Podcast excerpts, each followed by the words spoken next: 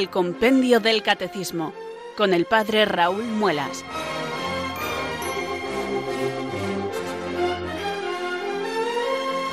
Muy buenas tardes, queridos oyentes de Radio María. Son las 4, las 3 en Canarias. Aquí comienza una nueva edición del programa El Compendio del Catecismo de la Iglesia Católica. Reciban desde Talavera de la Reina un saludo muy cordial del Padre Raúl Muelas, que un día más les habla desde estos micrófonos de Radio María, la radio de la Virgen, la fuerza de la esperanza. Sed todos bienvenidos.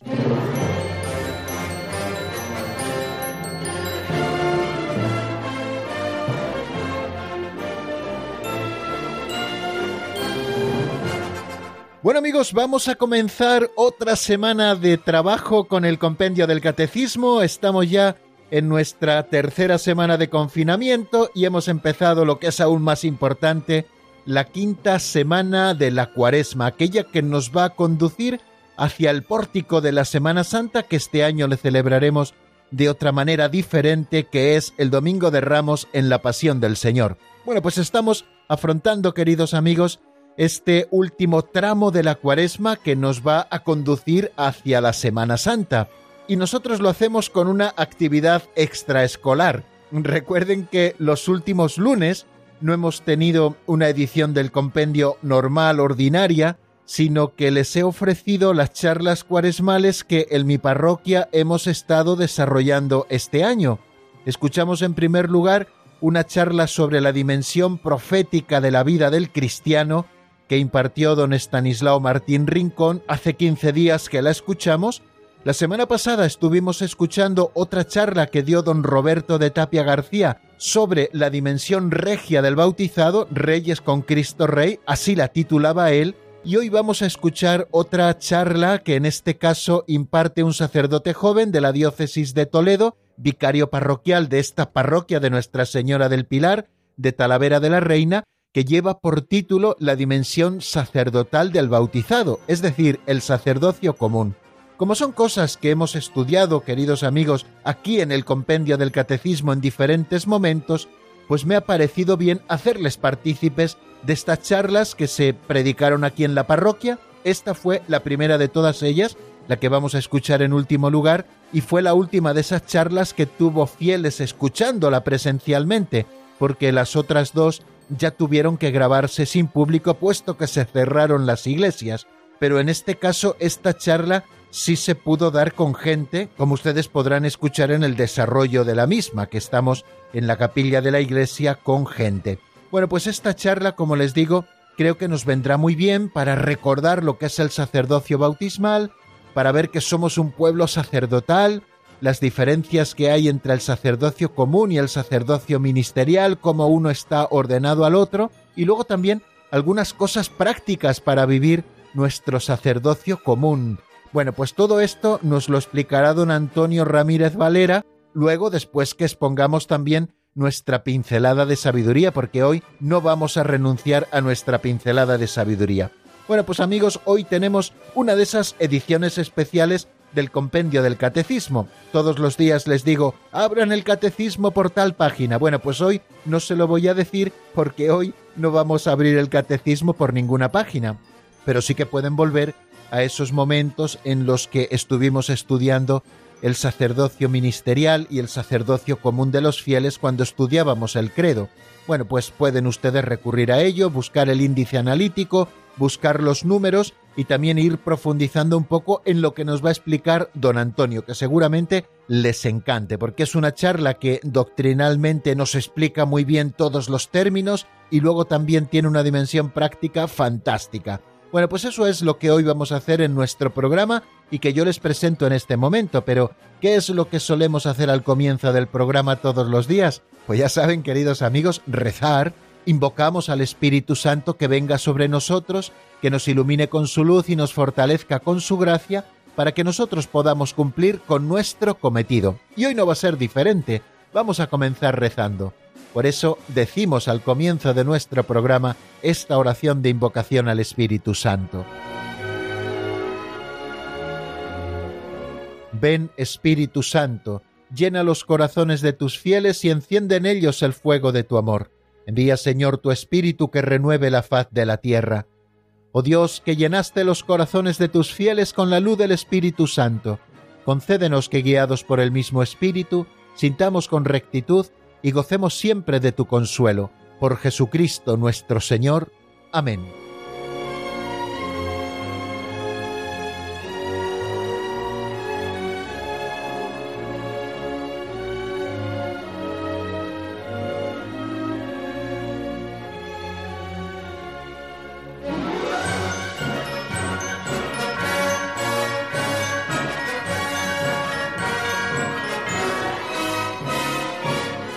Las cosas que procuramos tanto en las charlas de Adviento como en las charlas de Cuaresma aquí en la parroquia, en donde yo estoy, que es la parroquia del Pilar de Talavera de la Reina, una de las cosas digo que hacemos es procurar que las charlas no duren más de 30-35 minutos.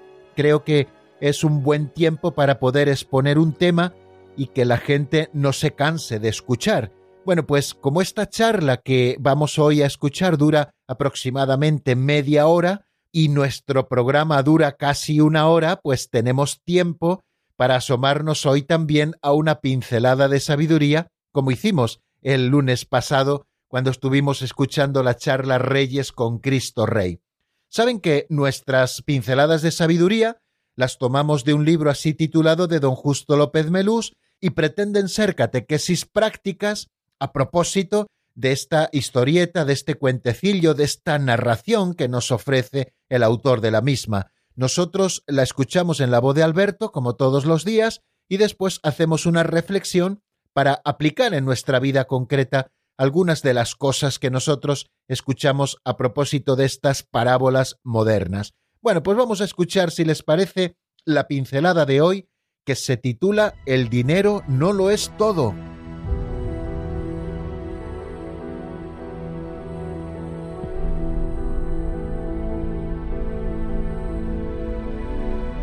El dinero no lo es todo. Dios se disfrazó de mendigo. Fue a un pueblo a casa del zapatero y le dijo Hermano, no tengo dinero y tengo las sandalias rotas. ¿Podrás arreglármelas? respondió el zapatero.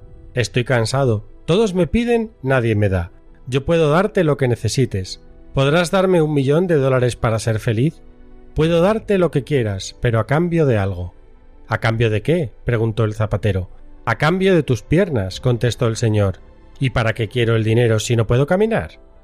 Puedo darte cien millones de dólares por tus brazos. ¿Y para qué los quiero si no puedo comer solo? Puedo darte mil millones por tus ojos. ¿Y para qué quiero mil millones si no voy a poder ver a mi mujer, a mis hijos, a mis amigos? Entonces concluyó el señor Ah, hermano, qué fortuna tienes y no te das cuenta.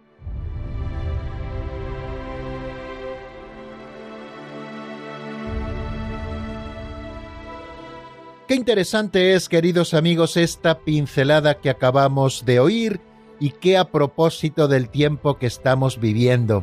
En primer lugar, se me ocurre comentarles a propósito de lo que hemos escuchado, que somos muy dados a lamentarnos por lo que no tenemos y no somos tan dados a dar gracias a Dios cada día por lo que tenemos, diciéndole Señor, gracias porque tengo esto, esto, lo otro, lo de más allá y solo nos estamos fijando en lo que no tenemos, nos estamos comparando constantemente con los otros y al final en esa comparación, como les digo tantas veces, salimos perdiendo, empieza a sembrarse en nosotros la semilla de la envidia, empezamos a desear lo que otros tienen y empezamos a tenerles manía porque ellos lo tienen y nosotros no lo tenemos, y aquí viene al final la ruina y el principio de todos los males. Cuando Jesús nos dice en el Evangelio que tenemos que hacernos como niños, yo considero con toda humildad que a una de las cosas a las que el Señor se está refiriendo con esta expresión es que tenemos que tener capacidad de admiración ante los pequeños o grandes regalos que Dios nos hace cada día. El hecho de poder abrir los ojos cuando suena el despertador por la mañana y comenzar una nueva jornada ya es un regalo del cielo y a veces nos levantamos lamentándonos de nuestra propia suerte porque tenemos que madrugar, porque tenemos que hacer esto, lo otro. Ahora que nos toca vivir una época diferente por esta situación trágica que estamos viviendo en nuestro país y en muchos otros países del mundo, podemos darnos cuenta de lo bienaventurados que somos porque cada día podemos amanecer y darle gracias a Dios porque a lo mejor tenemos un trabajo, o a lo mejor no tenemos un trabajo, pero sí que tenemos salud, o a lo mejor no tenemos mucha salud, pero sí que tenemos una familia que nos cuida. Fijémonos más, hermanos, en lo que tenemos que en lo que no tenemos. Y creo que esta parábola que hoy hemos escuchado es una buena lección de vida. Se disfrazó Dios con las ropas de un mendigo. Esto sale muchas veces, queridos oyentes, en las pinceladas de Don Justo. Lo hemos dicho en multitud de ocasiones a propósito de lo que escuchamos en las pinceladas, que a Dios le gusta disfrazarse con la ropa del pobre. Bueno, pues también en esta ocasión lo hizo, y se fue a un pueblo donde había un zapatero para decirle, hermano, no tengo dinero y tengo las sandalias rotas, ¿podrás arreglármelas? Aquel zapatero, quizá un poco enfadado y cansado ya porque todos le pedían y nadie le daba, le dijo esas palabras, estoy cansado, todos me piden, nadie me da. Yo puedo darte lo que necesites, le dijo el señor, que estaba disfrazado de mendigo. ¿Podrás darme un millón de dólares para ser feliz? Pobre zapatero, pensaba que con un millón de dólares podría ser feliz. Y Dios le dijo, yo puedo darte lo que quieras, pero a cambio de algo. ¿A cambio de qué? Le dijo, puedo darte muchísimo dinero a cambio de tus piernas, o a cambio de tus brazos, o a cambio de tus ojos. Y el zapatero comenzó a darse cuenta de para qué quiero yo tanto dinero si no puedo caminar, si no puedo comer solo, si no puedo contemplar a mi mujer, a mis hijos, a mis amigos. Y entonces concluyó el Señor diciéndole, Ah, hermano, qué fortuna tienes y no te das cuenta.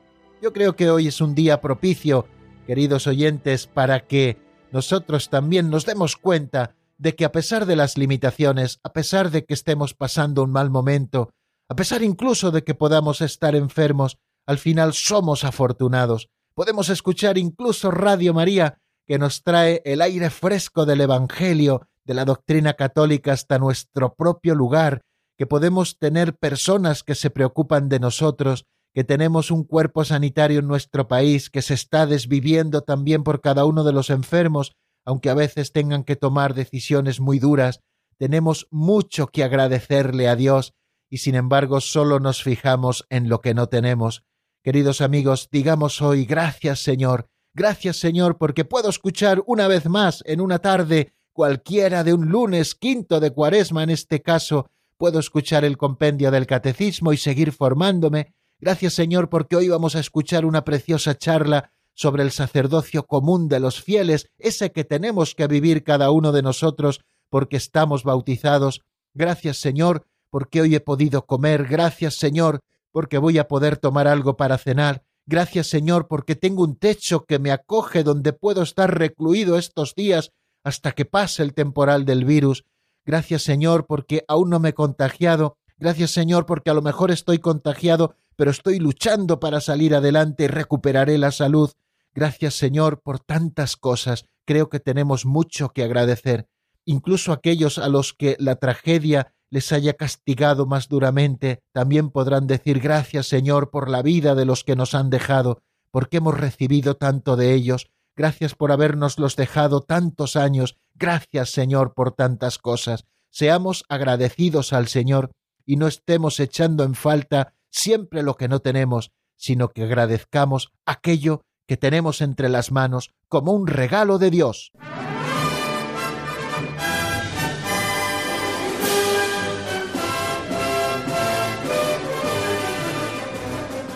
Están escuchando el Compendio del Catecismo con el Padre Raúl Muelas.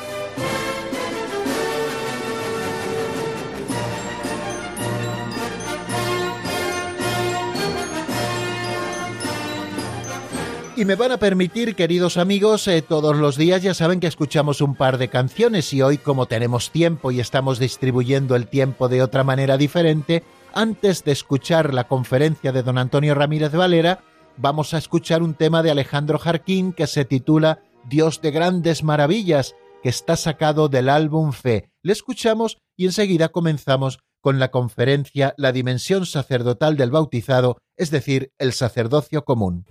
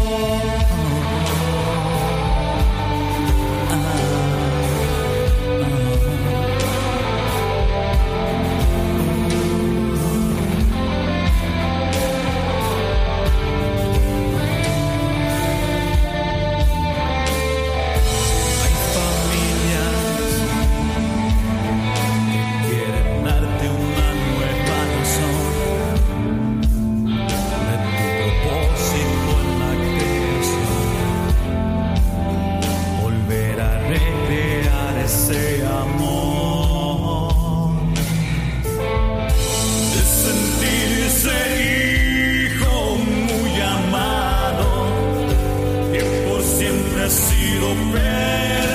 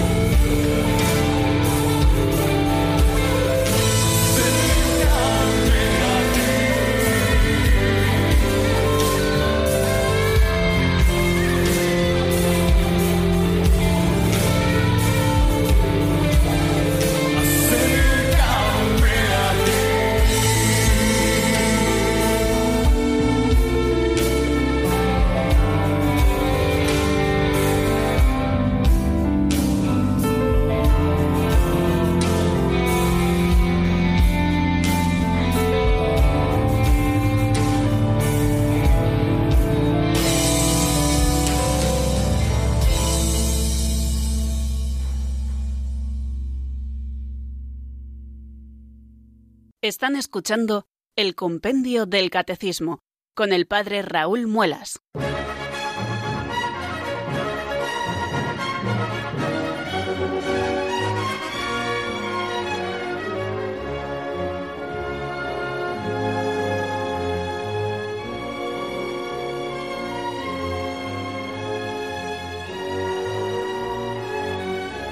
Y ahora sí, queridos amigos, les dejo con la conferencia El sacerdocio común de los fieles pronunciada por don Antonio Ramírez Valera en la parroquia de Nuestra Señora del Pilar de Talavera de la Reina el pasado 7 de marzo del año 2020.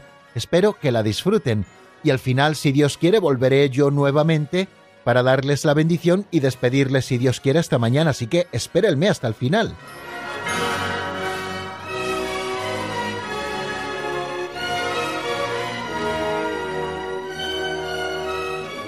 Pues preparando esta charla hace cosas así como 15 días, para hablar un poco sobre la dimensión sacerdotal del cristiano, de la misma forma que en las próximas semanas escucharemos eh, acerca de la dimensión regie, la profética del bautizado del cristiano.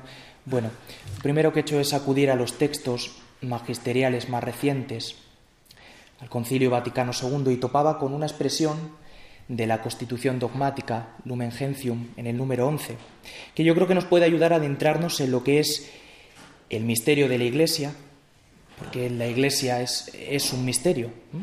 La Iglesia no deja de ser una realidad misteriosa, con una parte visible que somos nosotros, las estructuras, los templos, y todo un aparato invisible que son esas gracias, la vida de gracia de la que la Iglesia es depositaria y administradora y que no se ve físicamente. Bueno, pues en este número 11 de esta Constitución, Lumen Gentium, se nos dice que la Iglesia es una comunidad sacerdotal cuya índole es sagrada y cuya estructura es orgánica. Así es como sintetiza el concilio la doctrina sobre el sacerdocio, tanto el sacerdocio ministerial como el sacerdocio común, el de los fieles laicos. Una distinción además que explica cómo la índole de esa comunidad sacerdotal, que es la Iglesia, se manifiesta y se despliega no sólo en la vida sacramental, sino también en la práctica de las virtudes de los cristianos. Por eso yo creo que esta expresión del concilio eh, pues es determinante para que podamos comprender el misterio de la Iglesia. San Pablo fue el primero en definir la Iglesia como un cuerpo. Decía de ella que es el cuerpo de Cristo. Y lo hace la primera carta que escribe a los Corintios. Dice él, del mismo modo que el cuerpo es uno, aunque tiene muchos miembros, y todos los miembros del cuerpo, no obstante su pluralidad, no forman más que un solo cuerpo, así también Cristo. Esto quiere decir, entre, entre otras muchas cosas, que la Iglesia entera, hombres, mujeres, sacerdotes, seglares, todos.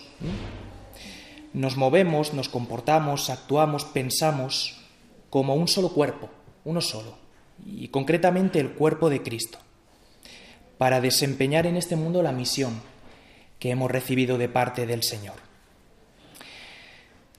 Todos los cristianos estamos llamados a, a vivir las tareas ordinarias y profesionales con alma sacerdotal tanto los sacerdotes como los seglares, todos. El único y definitivo sacerdocio es el que posee Cristo, sacerdote eterno según el rito de Melquisedec. La carta a los hebreos dice que los sacerdotes tenían que ofrecer muchas veces muchos sacrificios y en cambio Cristo, como posee el sacerdocio que no pasa, siendo el sacerdote la víctima y el altar a la vez al mismo tiempo, Él se ha ofrecido, ha ofrecido su cuerpo una vez para siempre. Ya no vuelve a morir más y su sacrificio es eterno, tiene un valor que se despliega en el tiempo, porque Él es sacerdote eterno. Y este sacerdocio de Cristo, el único y definitivo, os decía, se participa dentro de la Iglesia bajo una doble forma y modalidad que el Concilio Vaticano II pues tuvo bien a denominar de esta forma, el sacerdocio común de los fieles y el sacerdocio ministerial o jerárquico, el de los sacerdotes. Bueno, pues con brevedad voy a tratar de exponer en cuatro pasos. El primero tiene como objeto el tomar conciencia de estas dos posiciones eclesiológicas, el sacerdocio común y el sacerdocio ministerial, y que provienen fundamentalmente del bautismo y del sacramento del orden. El segundo punto está destinado a mostrar cómo ya San Pablo concibía la dinámica de estas dos posiciones, fieles y ministros. El tercero, buscar entender, comprender un poco teológicamente esa doctrina de San Pablo, viendo esa doble participación en el único sacerdocio de Cristo. Y finalmente, el cuarto punto, pues también de una forma breve me detendré en la ordenación mutua y la mutua interrelación que hay entre una y otra forma de participar en el sacerdocio de Jesucristo. Y luego, bueno, pues daré algunas formas concretas de ejercer este sacerdocio común. Bueno, pues el primer punto, el bautismo, la confirmación y el sacerdocio del orden como origen sacramental de la Iglesia, como comunidad sacerdotal. Por el bautismo todos los fieles nos convertimos realmente no solo en seguidores de Jesucristo, no solo en discípulos de Cristo de una forma externa, sino que nos convertimos en miembros de su cuerpo místico. Y lo mismo que somos hechos hijos en el Hijo, dice San Pablo en varias de sus cartas, lo mismo que somos hechos por el bautismo partícipes de su naturaleza divina, de esta condición de hijos de Dios, también somos hechos partícipes de su sacerdocio. El misterio del cristiano es una cuestión ontológica, Es una cuestión que afecta a lo más íntimo y profundo de nuestro ser personal. Los padres de la Iglesia señalaban que, que hay más diferencia entre una persona que ha sido bautizada y otra que no lo ha sido que entre una persona y un animal. Decían que la diferencia es, es mayor aún. Por eso, para comprender cómo la Iglesia se constituye en una comunidad sacerdotal, lo primero de todo hay que advertir ante todo que la más básica estructura de esta Iglesia, como comunidad sacerdotal, se forja por la acción de estos sacramentos que imprimen carácter en el alma, esa huella indeleble que jamás se borra. Por eso no se repiten estos sacramentos, el bautismo, la confirmación y el orden sacerdotal. Surgiendo así esos dos elementos primarios de esta, estructura fundamental de la Iglesia, los fieles de Cristo, llamados por el concilio Christi Fideles, que sonará por ese otro documento de Juan Pablo II, Christi Fideles Laici, y por otro lado el ministerio sagrado. Pues el bautismo crea la cualidad de miembro del pueblo de Dios, de fiel cristiano, y hace aparecer la Iglesia en su más eh, primaria y desnuda condición, la reunión o la congregación de los fieles cristianos. Eso nos concede el bautismo, antes de cualquier otra división de funciones, de ministerio, de responsabilidades, de estados, de condiciones dentro de la Iglesia, se da esa igualdad, esa igualdad radical de todos los fieles, que es fruto de la llamada de Dios en el bautismo. Y este es el plano elemental de la comunión de los fieles, de la fraternidad cristiana, que todos somos hijos de un mismo Padre. Por el bautismo el fiel cristiano recibe una cualidad sacerdotal que la Iglesia llama sacerdocio común de los fieles. Y al recibirlo la persona adquiere su fundamental posición en la estructura de la Iglesia y al ejercer ese sacerdocio esa persona está realizando su existencia cristiana. Y en este sentido, Ocupa en el mismo lugar en la iglesia el Papa que el último recién bautizado dentro de la iglesia, que aquí en la parroquia ha sido, ha sido una niña de tres años, ¿no? Don Raúl me parece. El mismo. Este sacerdocio común de los fieles nos confiere una participación en el sacerdocio de Cristo. Si bien es cierto que dicha participación es distinta de, la que constituye el sacerdocio ministerial, el que hemos recibido los sacerdotes, pues vosotros no podéis consagrar, no podéis absolver, no es menos cierto que capacita para tomar parte en el culto de la Iglesia y para ayudar en el camino a los demás para encontrarse con Dios, en su camino de conversión. ¿Cómo se desarrolla esto? Pues se desarrolla con el testimonio de nuestras palabras, con nuestro ejemplo de vida, con nuestra oración, que es la oración de Cristo dentro de mí, y con la expiación. Así ejercemos ese sacerdocio común. Y esto es así porque el cristiano es injertado en Cristo por el bautismo, Recordad aquella imagen que ponía el Señor Jesús a los discípulos, yo soy el sarmiento, vosotros la vid, permaneced en mi amor. Y porque el cristiano está habilitado para luchar por Cristo además, por el sacramento de la confirmación. Está llamado a servir a Dios y a santificar este mundo con su acción por la participación en el sacerdocio de Cristo. El Concilio Vaticano describe así el hecho y el contenido de ese sacerdocio. Dice, Cristo Señor, pontífice, tomado de entre los hombres, a su nuevo pueblo lo hizo reino y sacerdotes para Dios su Padre. Los bautizados son consagrados como casa espiritual y sacerdocio santo por la regeneración y por la unción del Espíritu Santo, para que por medio de todas las obras del hombre cristiano ofrezcan sacrificios y anuncien las maravillas de quien lo llamó de las tinieblas a la luz admirable. Por ello, todos los discípulos de Cristo, perseverando en la oración y alabanza a Dios, han de ofrecerse a sí mismo como hostia viva, santa y, grata a Dios.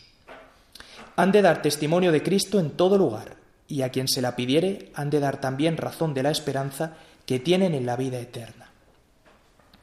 Por tanto, como veis, estos sacramentos que infunden ese carácter en el alma, el bautismo, la confirmación, el sacerdocio, estos tres sacramentos son los que originan esta dimensión básica de la estructura de la Iglesia y que son precisamente los que, al darnos esa participación en el sacerdocio de Cristo, crean esa realidad sacerdotal de la Iglesia en su triple forma que vamos a ir desarrollando en las próximas semanas de la cuaresma.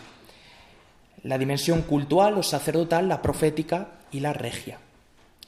Y esto de tal manera que, volviendo a la fórmula conciliar que citaba antes, hace que la Iglesia sea ante todo una comunidad sacerdotal, un pueblo de sacerdotes, un pueblo de reyes también. Bueno, el segundo punto, la dinámica de la comunidad cristiana según la concibe San Pablo. Vamos a ver. A partir de todo esto que he ido exponiendo hasta ahora, decir que la razón de que la Iglesia sea eh, como comunidad tenga esta estructura básica, sacerdocio común y sacerdocio ministerial, es esta, que los titulares del sacerdocio ministerial, los que hemos sido ordenados sacerdotes, con la entrega de nuestro ministerio, sirvamos a los hermanos, a los fieles, para que vosotros en el ejercicio de vuestro sacerdocio existencial podáis servir a Dios y al mundo. La dinámica de ese doble servicio escalonado es, es la misión, es la evangelización, la edificación del cuerpo de Cristo, tal como la explica San Pablo en la carta a los Efesios. Dice él, el mismo Cristo dio a su iglesia que unos fueran apóstoles, otros profetas, otros evangelistas, otros pastores y doctores, para la preparación de los santos en orden a la obra del ministerio, cuyo fin es la edificación del cuerpo de Cristo. Pues como habéis escuchado este primer versículo, describe el sagrado ministerio, el ministerio sagrado, comenzando por el ministerio fontal de los apóstoles, la fuente. Son los apóstoles quienes fueron ordenando a otros presbíteros, a otros obispos y así sucesivamente, y mantenemos la tradición apostólica, los sacerdotes ordenados.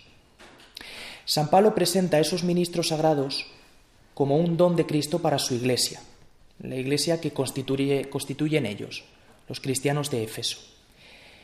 Y esa comunidad eclesial de Éfeso es enriquecida con los oficios que están desempeñando esos ministros, son enriquecida con esas personas que por razón del oficio que ejercen son unos dones para su iglesia. Y esto es así porque los sagrados ministros no existimos para nosotros mismos, no, no debería ser así. Existimos para los fieles, para serviros a vosotros, para servir a los santos, como va a decir él en el versículo siguiente. Nuestra tarea primitiva, primera y fundamental, y este es el primer escalón apostólico, es la preparación de los santos, dice San Pablo, el servir a nuestros hermanos, prestaros el servicio a vosotros que solo nosotros como sacerdotes podemos prestar, que es el servicio de la palabra y de los sacramentos. Os decía, vosotros no podéis consagrar, vosotros no podéis absolver, hay ciertos sacramentos que sí podéis administrar. En peligro de muerte sabéis que cualquier persona, incluso una no cristiana, podría bautizar. ¿Os acordáis cuando el libro de los Hechos de los Apóstoles narra la elección de los siete diáconos, entre ellos Esteban, protomártir? Dice que debido al trabajo y a las labores apostólicas de caridad que iban en aumento, los apóstoles se reunieron, debatieron y dijeron, no es justo, no es bueno que nosotros descuidemos la palabra de Dios para servir estas tareas. Buscad entre vosotros siete varones de buen testimonio llenos del Espíritu Santo y de sabiduría, a quienes encarguemos ese trabajo, y nosotros continuaremos en la oración y el ministerio de la palabra. Pues son esas dos formas de ejercer el, el único sacerdocio de Cristo. Por eso a continuación inmediatamente San Pablo describe, de una forma pues muy sucinta, pero describe ese segundo escalón, la finalidad de ese equipamiento sobrenatural. Se trata de equipararlos para la obra del ministerio, para la ministerialidad, podríamos decir, de toda la Iglesia. Los santos así preparados, dice San Pablo, sabéis que las cartas apostólicas Muchas veces bautizados y santos son sinónimos. Dice San Pablo, los santos están en condiciones de prestar a la Iglesia y al mundo el servicio que Dios mismo les ha encargado. Y que San Pablo expresa cristológicamente diciendo que tiene como fin la edificación del cuerpo de Cristo. O como muy recientemente el Papa Juan Pablo II diría, la nueva evangelización, con la que se edifica, con la que se va construyendo el cuerpo de Cristo con piedras vivas y elegidas, que somos los cristianos. Por tanto, no son sólo los ministros, sino toda la entera comunidad cristiana, estructurada orgánicamente los laicos y los ministros sagrados, la Iglesia la que realiza su misión, la edificación del cuerpo de Cristo aquí en medio de este mundo. Vamos con el tercer punto, estas dos formas de participación del sacerdocio de Cristo dentro de la Iglesia. Esta Iglesia que está integrada tanto por los fieles como por los ministros sagrados, y cuya dinámica acabamos de contemplar con el ejemplo de San Pablo, es esencialmente sacerdotal, por esencia. Igual que la Iglesia por esencia es misionera, y si, como dice San Pablo, hay de mí si no evangelizara, se acabaría la Iglesia, es, pertenece a su esencia. El evangelizar es también sacerdotal, por esencia. El Christus totus, todo el cuerpo sacerdotal de Cristo. Y la razón teológica es la siguiente. Es que la Iglesia, tanto en su estructura como en su ser profundo, que es comunión entre sí, todos los miembros, y comunión con Cristo, ha de ser entendida desde el misterio del Hijo de Dios hecho hombre. Jesucristo, por su interna constitución, se ha constituido en el mediador entre Dios y los hombres. Es el sacerdote eterno de la alianza nueva y la Iglesia es el fruto de su sacerdocio, de su sacrificio sacerdotal, que es alumbrada con dolores de parto al pie de la cruz. Pero este misterio de Cristo se prolonga también de otro modo en el misterio de la Iglesia. Esta Iglesia, que es el fruto de su sacrificio redentor, Jesucristo ha querido asociarla a su propia obra salvífica y servirse de ella para la aplicación en el mundo de su obra redentora. Por eso se dice de la Iglesia también que es como un sacramento de salvación, no es un octavo sacramento, como los otros, pero es como un sacramento, una especie de sacramento, es un signo. Y esta es la base teológica de por qué la Iglesia, toda ella, toda la Iglesia es, como venimos diciendo, como venimos viendo, radicalmente sacerdotal, desde la raíz, en su esencia. La carta a los hebreos dice, refiriéndose y comparando los, antiguos, sacerdotes judíos con el de Cristo, dice, todo sumo sacerdote es puesto para ofrecer presentes y sacrificios. Si Cristo, que es sacerdote y es la cabeza de todo cristiano, todo bautizado, participa también en su sacerdocio, y todo cristiano, por tanto, igual que Cristo, tiene algo que ofrecer. ¿Y qué es lo que nosotros tenemos que ofrecer? ¿Eh? Pues a nosotros mismos. Es la primera entrega. En la plegaria tercera eucarística de la misa, en esta oración le pedimos al Padre es muy bonita analizarla. No he querido añadirla entera por no alargarnos, pero dice, dirige, Padre, tu mirada sobre la ofrenda de tu iglesia, que es Jesucristo que estamos inmolando en el altar, dirige tu mirada sobre la ofrenda de tu iglesia, que formemos en Él, en Jesucristo, un solo cuerpo, un solo espíritu, nos entregamos en comunión con Él para que el sacrificio de nuestra vida valga para algo, porque si no, no tiene valor alguno que Él nos transforme en ofrenda permanente, continua, que esta víctima de reconciliación traiga la paz y la salvación al mundo entero. Esto que os decía que nos asocia a su obra salvífica. Pues Cristo, con los actos concretos e históricos de su vida, que culminan en el misterio pascual, en la cruz, es el sacerdote y la víctima eternamente grata al Padre. Pero toda su vida fue sacerdotal, no lo fue únicamente el momento de la pasión de la cruz, toda su vida. Solo Él, el Hijo de Dios encarnado, el hombre Cristo Jesús, es el único mediador entre Dios y los hombres, dice la primera carta a Timoteo. Y el sacerdocio común de los fieles significa una participación en este, en este sacerdocio que Cristo ofrece y da a los suyos. Y por esa participación los creyentes somos capacitados para ofrecer nuestras vidas, nuestros cuerpos, dice San Pablo, como una hostia viva, santa y agradable a Dios. Por eso digo que el sacerdocio común de los fieles es un sacerdocio existencial que abarca toda nuestra existencia, nuestra vida, nuestro ser y nuestros actos. El cristiano es constituido por Dios en el bautismo sacerdote de sí mismo, de su propia existencia. El ejercicio de este sacerdocio común consiste primariamente en la santificación cotidiana de la vida, y son los actos concretos del hombre cristiano los que transforman, se transforman en los sacrificios espirituales, de los que habla la, la primera carta del apóstol San Pedro. Actos que despliegan la consagración de todo el ser del cristiano, de su cuerpo, en sentido paulino. Cristo, por el sacerdocio común, asocia a los cristianos a su sacrificio y a su alabanza al Padre. Y esos sacrificios espirituales, de los que habla San Pedro, deben ser interpretados ante todo como una imitación voluntaria por parte de los cristianos de la ofrenda sacrificial de Cristo, el siervo doliente, dejarle que Él continúe entregándose a través mío. El ejercicio del sacerdocio común de los fieles aparece así como la forma misma de realización de la existencia cristiana. De todo cristiano, por tanto, se puede decir que en lo profundo de nuestro ser somos almas sacerdotales, tanto los sacerdotes como los seglares. Tenemos esa alma sacerdotal. Es por tanto el sacerdocio común de los fieles una realidad cultural, sacerdotal, profética, regia, que se ejerce en cada una de las circunstancias concretas de nuestra existencia en el mundo, que por tanto no se puede reducir, aunque también los incluya, a los actos rituales de culto. No ejercemos esa dimensión sacerdotal solamente en, en, los actos litúrgicos, en la misa, por ejemplo, no es toda nuestra vida, todos nuestros actos.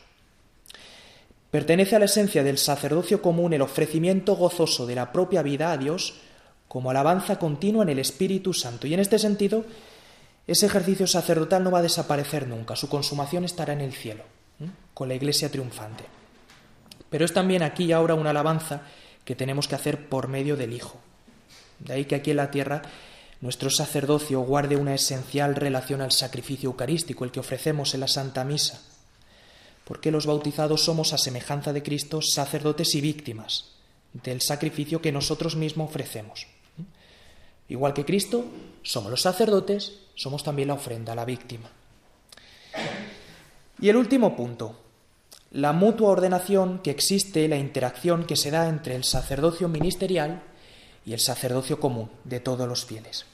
Si hubiera que hablar de una prioridad entre las dos formas de participar en el sacerdocio de Jesucristo, no nos vamos a pegar. Los sacerdotes con los fieles, además porque ahora estamos en minoría y perderíamos. No nos vamos a pegar. Pero habría que decir que, el sacerdocio ministerial, el que poseemos los sacerdotes, tiene una prioridad funcional.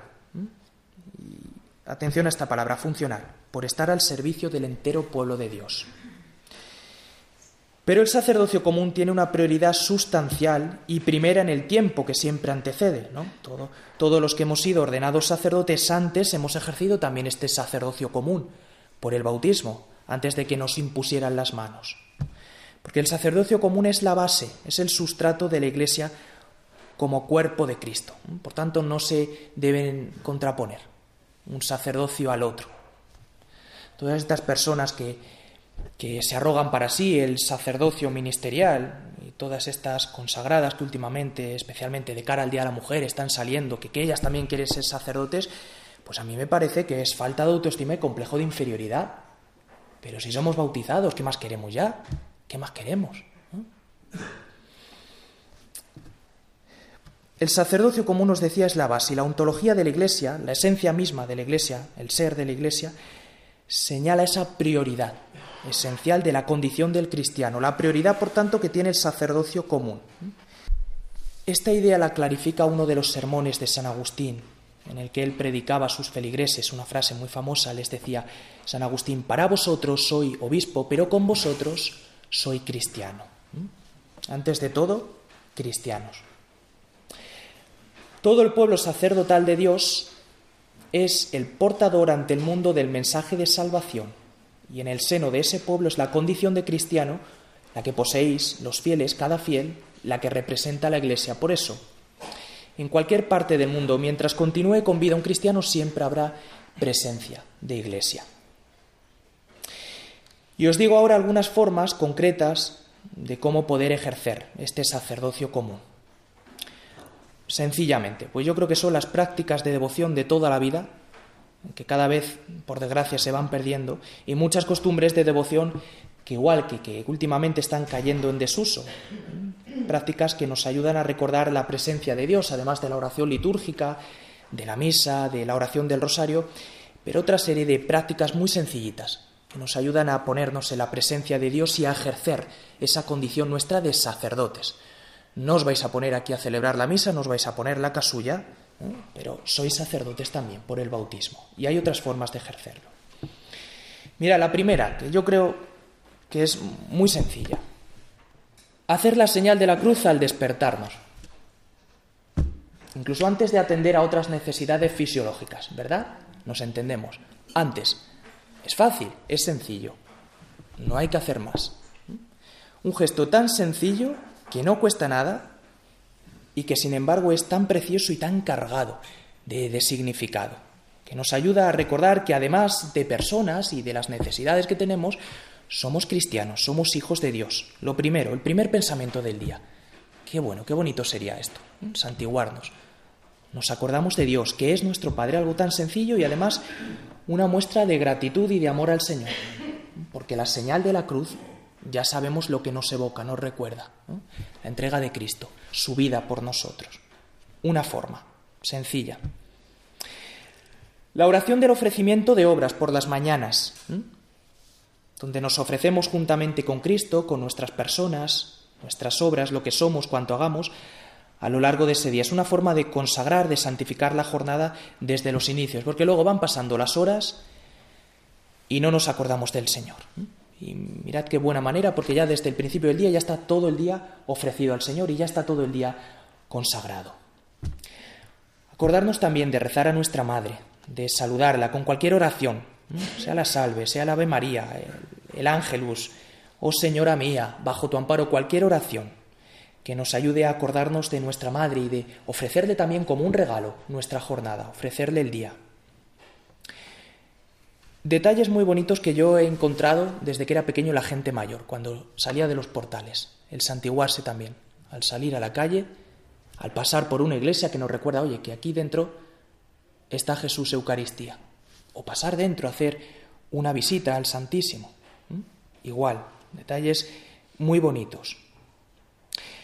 Una breve oración al, al, realizar cualquier tarea que tengamos que, que hacer, cualquier tarea que tengamos entre manos, el trabajo, que vamos a empezar, la comida que vayamos a hacer mientras estamos conduciendo el coche, invocar al Espíritu Santo para que nos dé acierto en las cosas que vayamos a hacer, que vayamos a decir y no metamos la pata, que con nuestras palabras podamos ofender a alguien, pues pedir luz al Espíritu Santo y ejercer esa dimensión sacerdotal. Para eso no hay que llamar a un sacerdote. Sé que recibir la unción de enfermo sí, pero para estas cosas no. Bendecir la comida. Igual, yo siempre se lo digo a los niños. ¿Quiénes bendiz? ¿Quiénes empiezan a comer sin bendecir? Los animales, ¿verdad? Yo no he visto a ningún animal santiguarse ni bendecir la comida. Y ya dan por hecho que se están comportando como animalitos. Por eso hay más diferencia, ¿veis? Entre un bautizado y uno que no, que entre una persona y un animal. Pues es una forma de agradecer a Dios los frutos de la tierra, de acordarnos de quienes no lo tienen, de pedir por ellos, de pedir hambre de Dios, que es más importante aún. Acabar esa comida también dándole gracias. Formas prácticas. Frases hechas, estipuladas. Cuando alguien estornuda, decir Jesús. ¿no? ¿Qué es esto? Decir salud. Esto lo dicen los ateos. Decir Jesús. ¿Vale? No, no, vamos, no hay que tener miedo. Esas frases que no tengamos miedo de decirlas también cuando estemos con, gente que, que, no opine como nosotros. Que Dios te bendiga. Hasta mañana, si Dios quiere. ¿Eh? Somos sacerdotes. No le vais a decir podéis ir en paz, daos fraternalmente la paz, pero este otro tipo de frases que son eminentemente sacerdotales, que incluso que hay gente que las dice inconscientemente sin saber lo que está diciendo, pues nosotros sí sabemos lo que estamos diciendo. Terminar el día, la jornada, pues de la misma forma, pidiendo perdón a Dios por las faltas cometidas, por nuestros pecados, rezando las tres Ave Marías a la Virgen, que forma que no es nada infantil, es algo precioso. Es algo precioso. Una costumbre piadosísima. No sé, hay cientos de formas de ejercer este, este sacerdocio común a lo largo de nuestra jornada. Y termino ya. Os decía en un momento que la Iglesia es alumbrada a los pies de la cruz en la persona de, del discípulo amado, de Juan. Pero junto a la cruz sabemos también quién estaba, que estaba una mujer, una mujer que va a formar parte también de la Iglesia como miembro preeminente, podríamos decir como miembro de honor, la Virgen María, que está alumbrando también nuevos hijos con mucho dolor, esa espada que iba a atravesar su alma. Pues que no nos falte en nuestra vida la devoción a la Madre de Cristo sacerdote. Él está en la cruz ofreciendo a su hijo, a su único hijo, y juntamente con él se está entregando a sí misma también.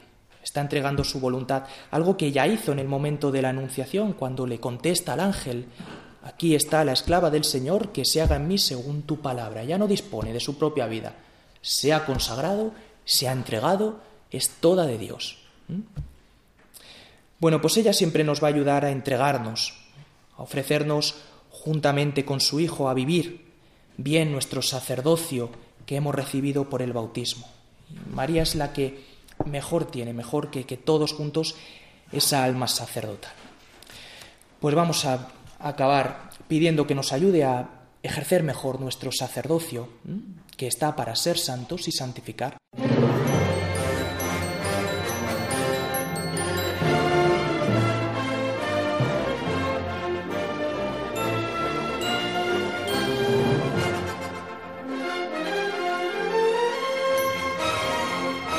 Están escuchando el Compendio del Catecismo con el Padre Raúl Muelas.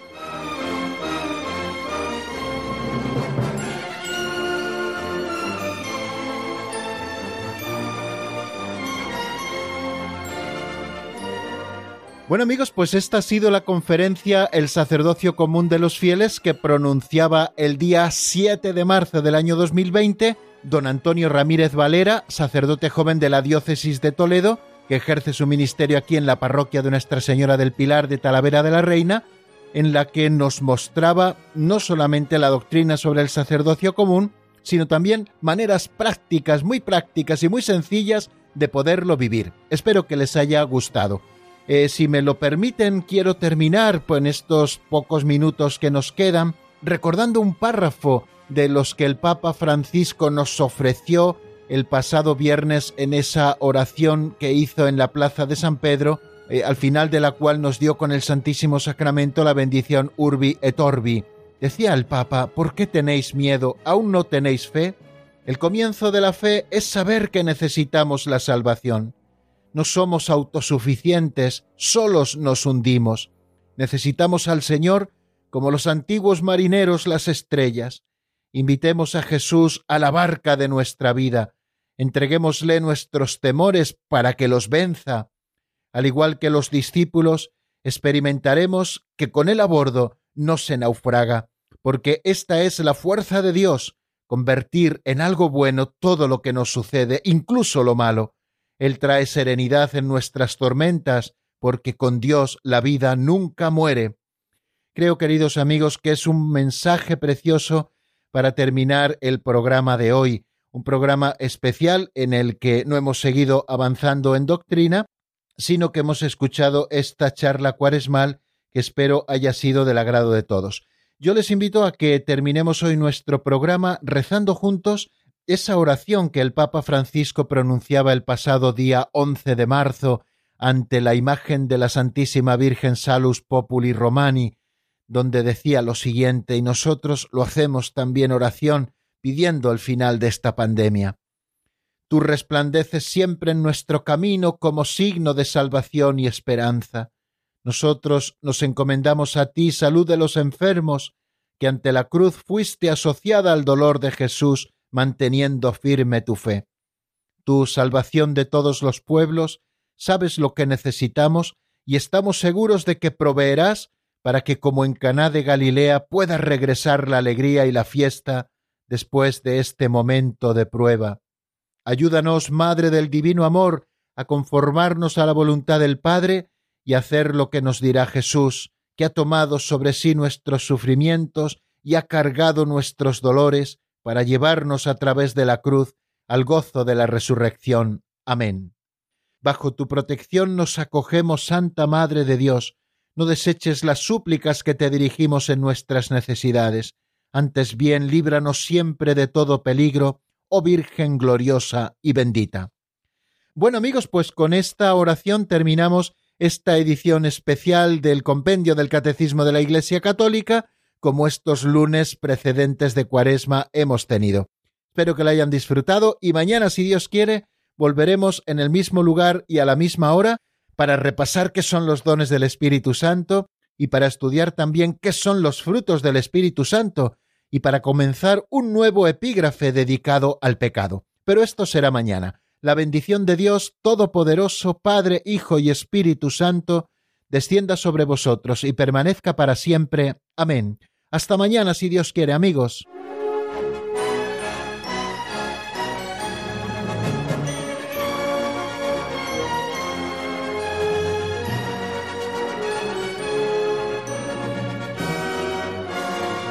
El Compendio del Catecismo con el Padre Raúl Muelas.